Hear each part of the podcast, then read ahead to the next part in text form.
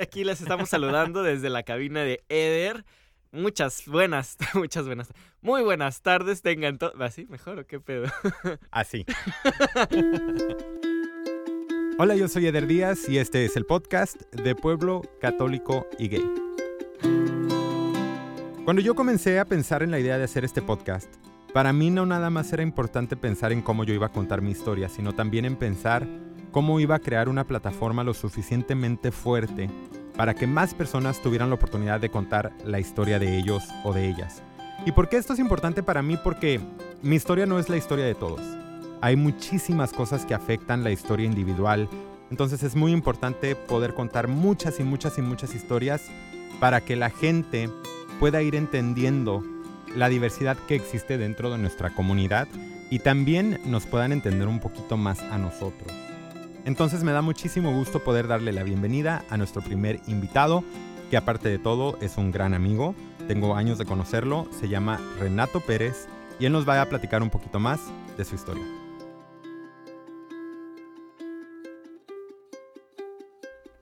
Hola, mi nombre es Renato Pérez y yo soy de pueblo católico y gay.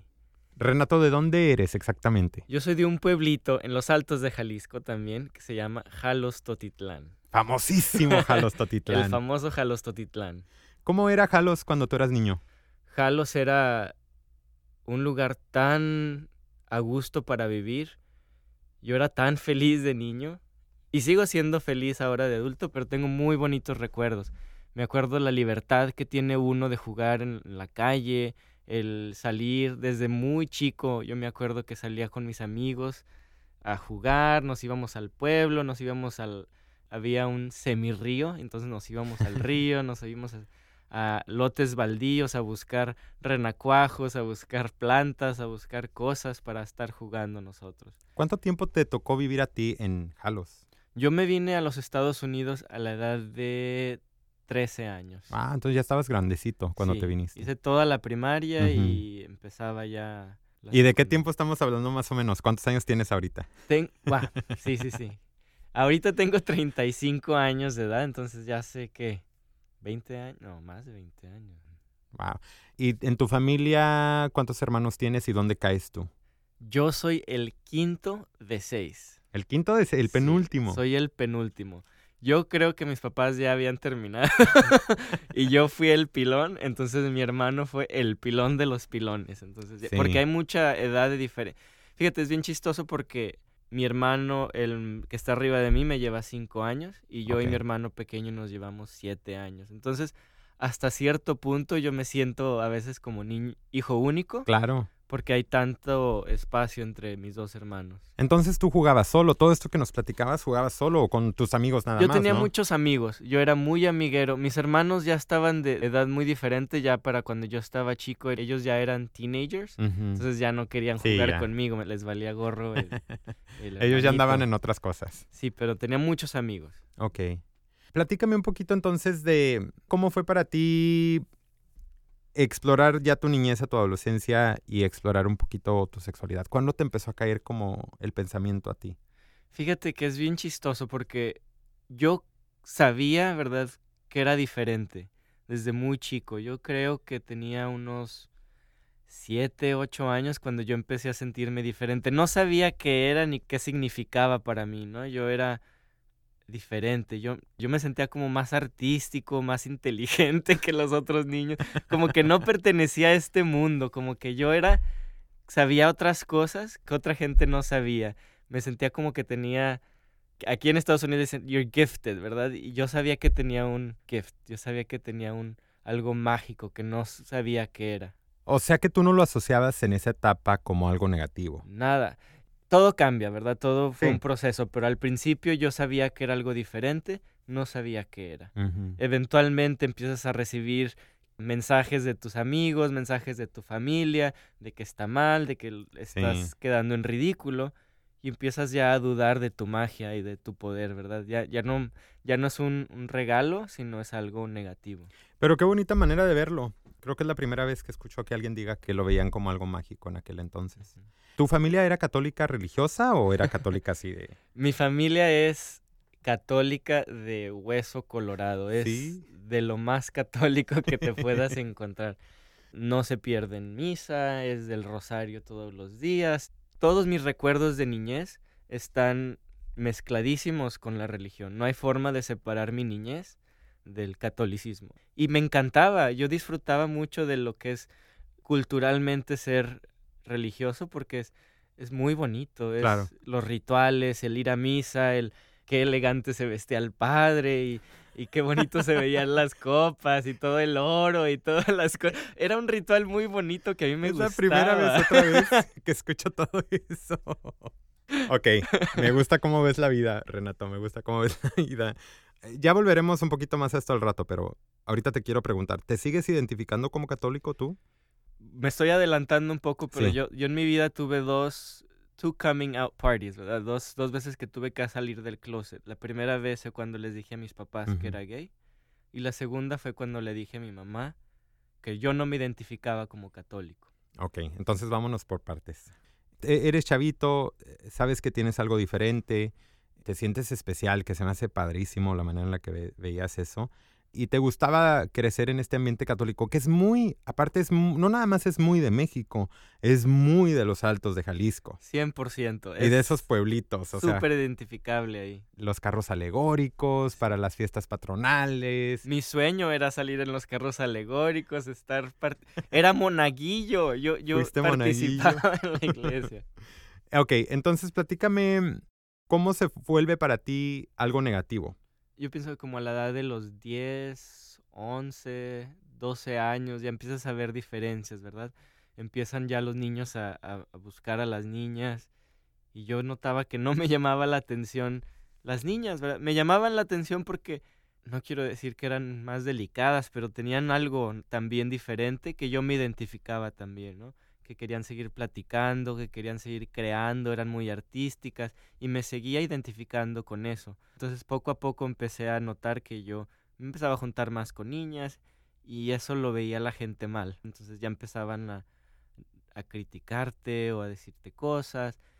Es muy interesante porque a pesar de, de estas diferencias, yo siento, ¿verdad? A lo mejor esta es una memoria retorcida que yo tengo, o no retorcida, una memoria distorsionada que yo tengo, porque yo nunca me sentí discriminado, nunca me sentí como que me, eh, lo que es el famoso bullying, ¿verdad? Hostigado por nadie. Yo tenía muchos amigos, me querían, sabían que era diferente, pero hasta allí. Y yo tengo recuerdos también de amiguitos, que también ahora ya, ya de adultos yo sé que son gays también. Y recuerdo que a ellos sí les hacían mucho bullying mucho bullying. Y a mí, yo tuve la dicha de que nunca me tocó es vivir ese bullying de mis amigos o de la, de la sociedad, ¿no? Sí. Es muy interesante lo que dices porque yo no recuerdo para nada tampoco que me hayan hecho carrilla, ni mucho menos, o por lo menos que no me haya afectado. Recuerdo que yo a lo mejor me reía con ellos o lo que quieras, y a, y a lo mejor hasta un poquito más que eso, sino que a lo mejor yo también era parte de los que le daban carrilla a otros niños que eran un poquito más afeminados o algo así por el estilo. Pero tú tienes una formación muy fuerte en, en la psicología. Entonces, ¿tú crees que todos vivimos lo mismo? ¿Simplemente reaccionamos diferente a lo que vivimos? Sí, no, ¿verdad? Nuestras historias son bien diferentes. Incluso el, vivir dentro de la misma familia, todo es diferente. Sí es un componente, yo creo, el, el tu personalidad, cómo percibes todo, pero también es que vivimos realidades completamente diferentes, ¿no? Y, te afecta de forma diferente las cosas que, que vives. ¿Tú conocías otros gays a esa edad? A esa edad no. Como te mencionaba, había niños también que yo sabía que eran, que también se juntaban con las niñas y ellos sí les empezaban a hacer burla, ¿no? Y recuerdo también saber que eran niños mágicos, ¿verdad? no, se me hace padrísimo. hace poco me reconecté con un amigo de mi niñez. Y él y yo éramos muy buenos amigos. Y siempre jugábamos juntos. Nos íbamos a su casa y era cuando estaba de moda la novela de agujetas de color de rosa. Y me acuerdo que cantábamos la canción en su cuarto y jugábamos y él tocaba el piano y hacíamos diferentes cosas, patinábamos porque en ese tiempo era muy de moda el patinaje por la misma novela. Y yo no lo veía nunca raro, ¿verdad? Yo simplemente decía mi amigo, mi amigo, mi amigo. Ahora que estuve platicando con él y estuvimos recordando esa historia, me dice, sí, güey, una tía mía pensaba que tú y yo éramos pareja. Y yo le digo, no manches, teníamos 8, 9 años, 10 si acaso, y uno no pensaba en esas cosas, uno pensaba en divertirse, pero qué chistoso que desde chicos tuvimos esa conexión. Claro.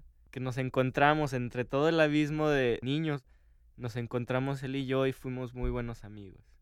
Y en un lugar tan pequeño. Muy pequeño. Donde, donde dos personas por naturaleza esconderías todo eso. Y eso es muy temprano, ¿verdad? Yo pienso que empecé a esconder todo conforme fui creciendo y fui dándome cuenta de que lo que yo tenía no era magia, sino era un pecado.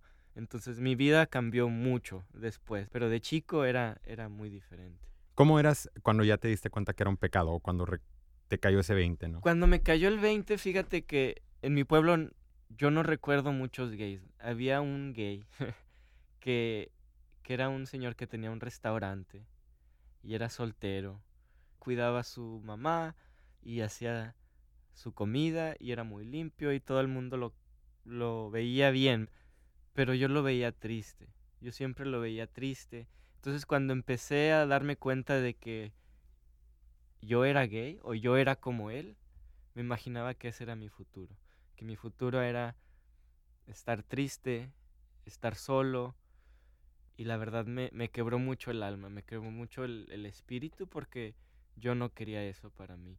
Y yo no lo conozco, la verdad, ahora yo no sé si él sigue viviendo solo, si él está feliz o no, pero es solamente mi percepción. No quiero decir que él claro. sea un señor amargado, simplemente así lo veía yo y me daba pánico el saber o tener la certeza de que ese era mi futuro. ¿Qué hacías? O sea, ¿cómo lo conciliabas dentro de ti? Entonces yo empecé a esconder todo. Todo lo que yo identificaba como femenino, todo lo que yo identificaba como gay. Toda la magia toda la magia yo empecé a rechazarla. Yo empecé a guardar todo, yo ya no me identificaba como como niño mágico, yo empezaba de verdad a guardar todo y a, rechazar todo lo femenino. Intentaba vestirme como se vestían mis amigos, intenté, te lo juro, intenté que me gustara el fútbol y que me gustaran las cosas que ellos les gustaban, porque yo decía, me tiene que gustar a huevo. Entonces, me imagino que ya a estas alturas fue cuando sucedió el cambio a Estados Unidos. Platícame cómo fue ese cambio para ti. Me vine de México a Estados Unidos a la edad de los 13 años y fue en parte traumático porque yo no quería, yo, nunca tenía en mis planes venirme a Estados Unidos, mis papás me trajeron a Estados Unidos. Es la típica historia de vamos a Disneylandia y nunca regresas, batallé mucho con el inglés. Bueno, yo sentí que batallé estaba muy enojado con el mundo. Aparte las hormonas están todas locas y te sientes todo deprimido porque dejas tus amigos, dejé mi novia, dejé... Ah, ok, entonces sí tenías novia. Te digo que yo estaba en todo. Tú estabas decidido a hacerte a hombre. cambiar mi vida. ¿Tenías novias en serio, en serio, o eran novias de jugarrera? Sí, no, sí eran mis novias y yo me acuerdo que sí me gustaban y las quería y, y todo, sí estaba muy chico, entonces no, nunca pasó nada. y aparte, estaba muy chico y era de un pueblo católico, donde esas cosas son muy malas, entonces no lo haces. Y aparte no se me antojaban, entonces menos. Estoy feliz. Eso es algo que yo creo que nos salvaba un poquito la existencia a las personas que vivimos en ese tipo de ambiente porque, pues gracias a Dios las muchachas no querían hacer nada porque no querían hacer pecado, ¿no? Entonces era como que, uff, no me tengo que preocupar de eso. Nomás vamos a cenar y ya platicamos. Y todo Se agarraban la mano y ya. ¿En qué parte de Estados Unidos estabas? es, no, que nací. Crecí, crecí en el norte de California, en Sacramento. En Sacramento. ¿Y cómo era tu relación con tu familia? Excelente. En aquel entonces. Siempre ha sido una relación muy, muy bonita. Mis papás y yo eh, hemos tenido una relación muy bonita siempre, muy comunicativa, muy muy abierta, muy expresivos. Mi papá desde muy chico, ¿verdad? Y siempre es bastante expresivo. Siempre me dice que me quiere, me abraza. Cuando vamos en público me agarra del hombro. Entonces, mi papá es muy expresivo, igualmente mi mamá. ¿Y tus hermanos igual? ¿Te llevabas súper bien con ellos? Muy bien con todos mis hermanos. ¿Nunca tuviste novio en esa etapa? Nunca. Nunca. Nunca. Sabías que te gustaban los chavos, pero hasta ahí. Exacto. Algo bien interesante que se me olvidó, yo en cuanto ya me empecé a dar cuenta de que, de que no era magia sino pecado, empecé a, a rezar mucho. Y rezaba igual como, me acuerdo que tú mencionabas que rezabas para que Diosito te quitara lo gay. Sí. Era un estrés para mí tan grande el, el, que se me quitara esto. Yo no lo quería, yo no, no quería nada que ver con, con ser gay. Creo que se utiliza mucho, especialmente de la gente que no está de acuerdo con nuestras preferencias sexuales, que lo elegimos. Ah, claro. Entonces, esa parte que platicas tú ahorita de rezar para que se te quitara lo, lo gay, que también me pasó a mí, creo que es un punto muy importante enfatizar que nadie escoge ser así. ¿En qué mente, verdad? Cabe ese, eso, ¿no? De, de es una elección. En mi vida yo hubiera elegido el ser gay, porque para mí me creó tanto estrés, tanto trauma en mi vida, que nunca lo hubiera elegido. Si te preguntara yo ahorita, ¿qué escogerías? Si me hubieras preguntado hace 10 años, 100% yo te dijera, me hubiera gustado ser derecho. Ahora, a mis 35 años, que soy un hombre completamente pleno, feliz, me encanta ser como soy, y si Dios me diera la elección a ser gay otra vez, elegiría ser gay. Sí. En este momento. Ahora platícame, llévanos un poquito otra vez más a tu adolescencia y platícame cómo fue cuando tú decidiste, ok, lo escondo, lo escondo, lo escondo, pero ya no lo voy a esconder. Pues no fue tanto en mi adolescencia, lo, lo, seguí escondiendo hasta ser adulto. Yo no salí del closet hasta los 22 años. Entonces ya, ya era adulto. ¿Cómo fue llegar a ese punto para ti? Te digo, yo crecí con muchos amigos muy, muy abiertos, todos, de hecho algunos me preguntaban si yo era gay y yo me daba mucho coraje que me preguntaran. Entonces yo siempre les decía que no chingado, que no me estén preguntando, déjenme en paz déjenme vivir. Pero por dentro yo ya sabía que sí era, ¿verdad? Yo ya, en ese tiempo ya conocía chicos gays, me gustaba un chico, ¿verdad? Nunca le dije nada, nunca vas a ver, pero me gustaba ya un chico, tenía un amigo que yo todavía sigue siendo mi amigo y yo lo admiro completamente porque él desde muy temprana edad es él. Y se me hace tan chingón, de verdad, que él haya tenido... Porque no fue fácil para él. Entonces, de verdad que es tener huevos, el de elegir tú ser tú desde tan chico. Sí, sí, sí. Entonces, pero volvemos a tu historia. Llévanos a ese momento donde ya dijiste, ok, a lo mejor sí tengo que decirlo, no sé. se me hace tonto y se me hace triste, ¿verdad? Que tuve que esperar que llegara esto para yo poder salir del closet conmigo y con todos los demás. Porque no fue que hasta alguien me, me tiró el, el calzón que yo me sentí con la necesidad de salir del closet, porque se sintió tan padre el, esa conexión con un hombre que yo dije, no lo puedo esconder ahora ya. Desafortunadamente y no, ¿verdad? Porque fue algo muy bonito, pero que tuve que esperar a eso, que no vino de mí, del decir necesito hablar de esto con, con todos. ¿A quién fue la primera persona que se lo dijiste? Se lo dije a un amigo que acababa de salir del closet también y le platiqué también que yo también era gay. Muy buena experiencia, pero entre sí no, ¿verdad? fue una experiencia muy bonita porque me pude abrir con alguien. Sí. Pero al mismo tiempo me sentí un poquito traicionado porque le dijo a otras personas y me sentí muy, ya. muy triste, ¿verdad? Porque le decías, this is my party, es mi fiesta y tú me la estás arruinando, ¿verdad? Porque yo le quería decir a todos mis amigos, poco a poco y uno a uno, que ¿Hasta cuándo le dijiste tú a tus papás? Ese mismo año, yo creo que ese salí conmigo primero que nada y salí con todos mis amigos y una vez que ya me sentí seguro, les dije a mis papás. Como te decía, con mis papás tengo una relación muy positiva, muy buena, amor a borbotones, es súper positiva la relación.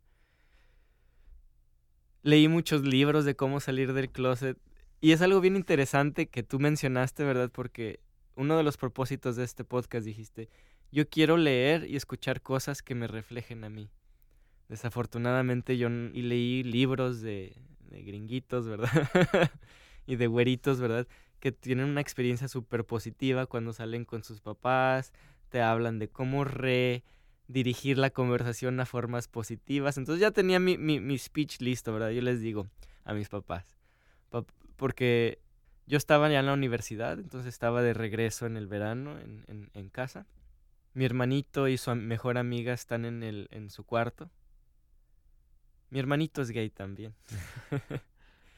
y de ahí nace la necesidad también de salir con todos, porque yo dije, si yo no lo hago, la vida de mi hermano va a ser un infierno. Y yo sentía la obligación de salir, no nada más por mí, pero también por mi hermano.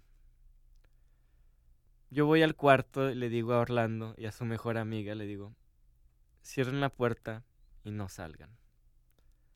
Necesito hablar con mis papás. mis papás están en la sala, voy con ellos y te digo, ya tenía preparado mi, mi white my white uh, script y les digo, papá y mamá, tengo algo muy especial que decirles. Es algo muy importante y quiero que ustedes sean parte de, esta historia y quiero que sean parte de, de esto que es tan especial y tan importante para mí. Soy gay. Y yo dije, seguro me van a abrazar, me van a besar, me van a decir, ya lo sabíamos, toda la vida te hemos conocido, ¿tú crees que no vamos a saber? me abrazan, me dicen bienvenido a tu casa, todo está bien y seguimos como siempre. Para mi sorpresa, no fue así, ¿verdad? fíjate que me, me, pongo un poco emocional porque es, yo creo que uno de los peores días de mi vida. Mis papás se agarraron llorando, me preguntaron que qué hicieron mal. Mi mamá se echaba la culpa, mi papá le echaba la culpa. Y mi papá me dejó de hablar por fácil dos años después de eso. Todo ha mejorado. mi, mi, papá ha crecido bastante y ha crecido muchísimo y nuestra relación ha cambiado otra vez hacia lo positivo.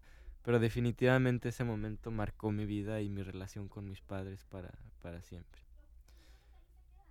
¿Y cómo afectó eso que hiciste tu relación con tu hermano? Mi relación con mi hermano desde ese día ha sido lo mejor que me ha pasado en la vida.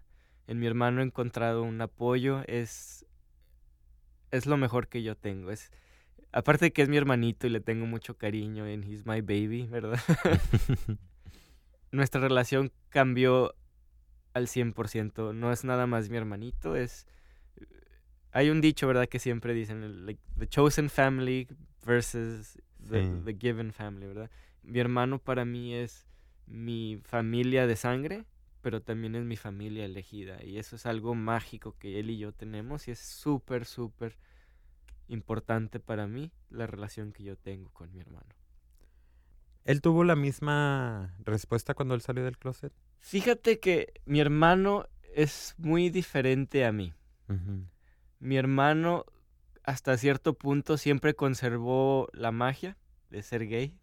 Desde chico, ¿verdad? Él era diferente, sabíamos que era diferente. Y él dijo, yo no voy a cambiar por nadie, yo soy quien soy. Y le ha costado mucho, mucho, mucho. Pero es algo de lo que más admiro de él, que él no cambió para nada. Entonces, cuando él salió del closet, fue bastante parecida a mi historia, recibió bastante rechazo, pero no sé si no le afectó tanto como a mí, pero él dijo, no voy a cambiar quién soy por nadie. Qué padre. Aparte, yo lo conozco, es un chavo muy admirable. Tú eres muy preparado. Tienes una educación muy avanzada en la psicología. ¿Cuál es tu título exactamente? Yo soy un Licensed Clinical Social Worker, ¿verdad? soy un trabajador social clínico. Ok. Mi enfoque siempre ha sido la salud mental, la terapia, la psicología, Ok, entonces tú, no quiero decir, este, ¿qué consejo le darías?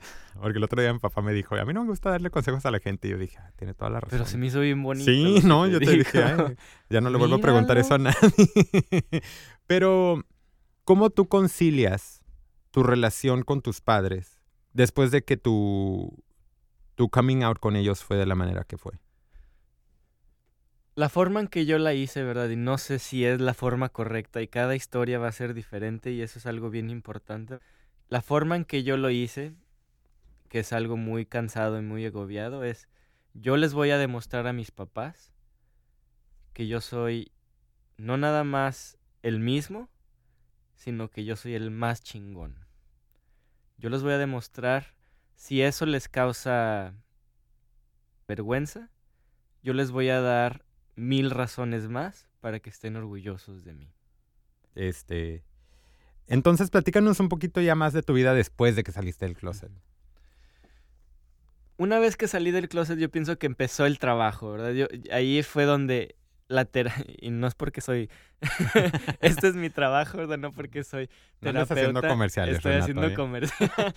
Pero yo pienso y yo creo 100% en la magia de la terapia, Ajá. porque me dio la oportunidad y el espacio de hacer estas preguntas conmigo mismo y de verdad resonar estas preguntas y estas dudas y estas validaciones que yo tenía Preguntas como qué. preguntas de como, ¿valgo?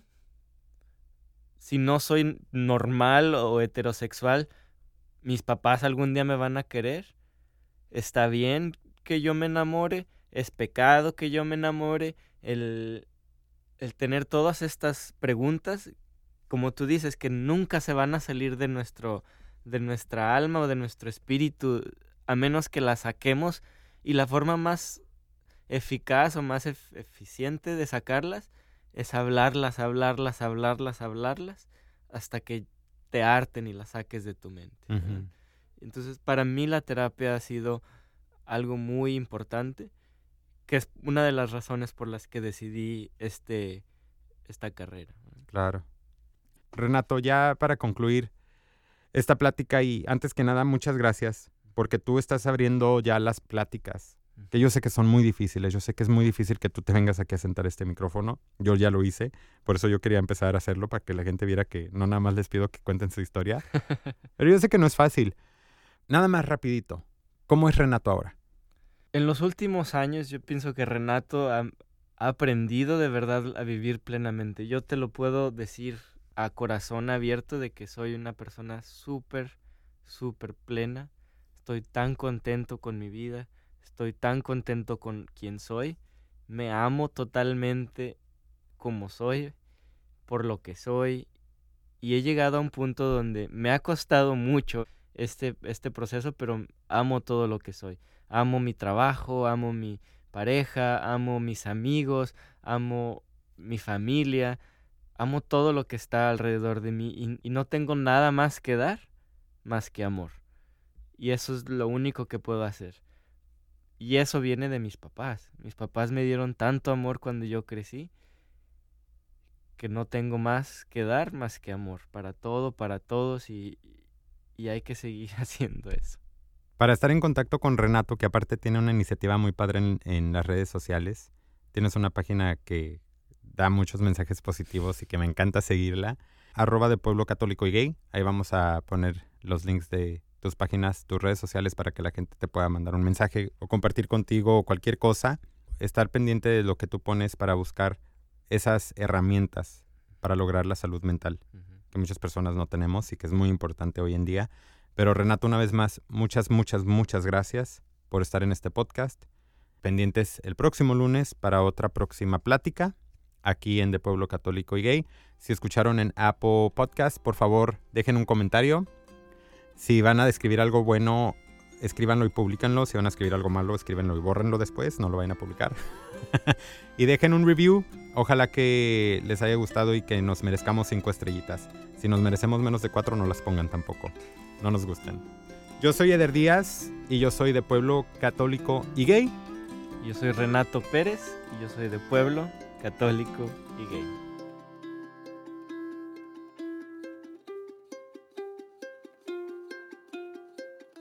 Y, y son muchas como cosas, ¿no? También esa histo- Nuestros papás no... Se me fue la onda completamente.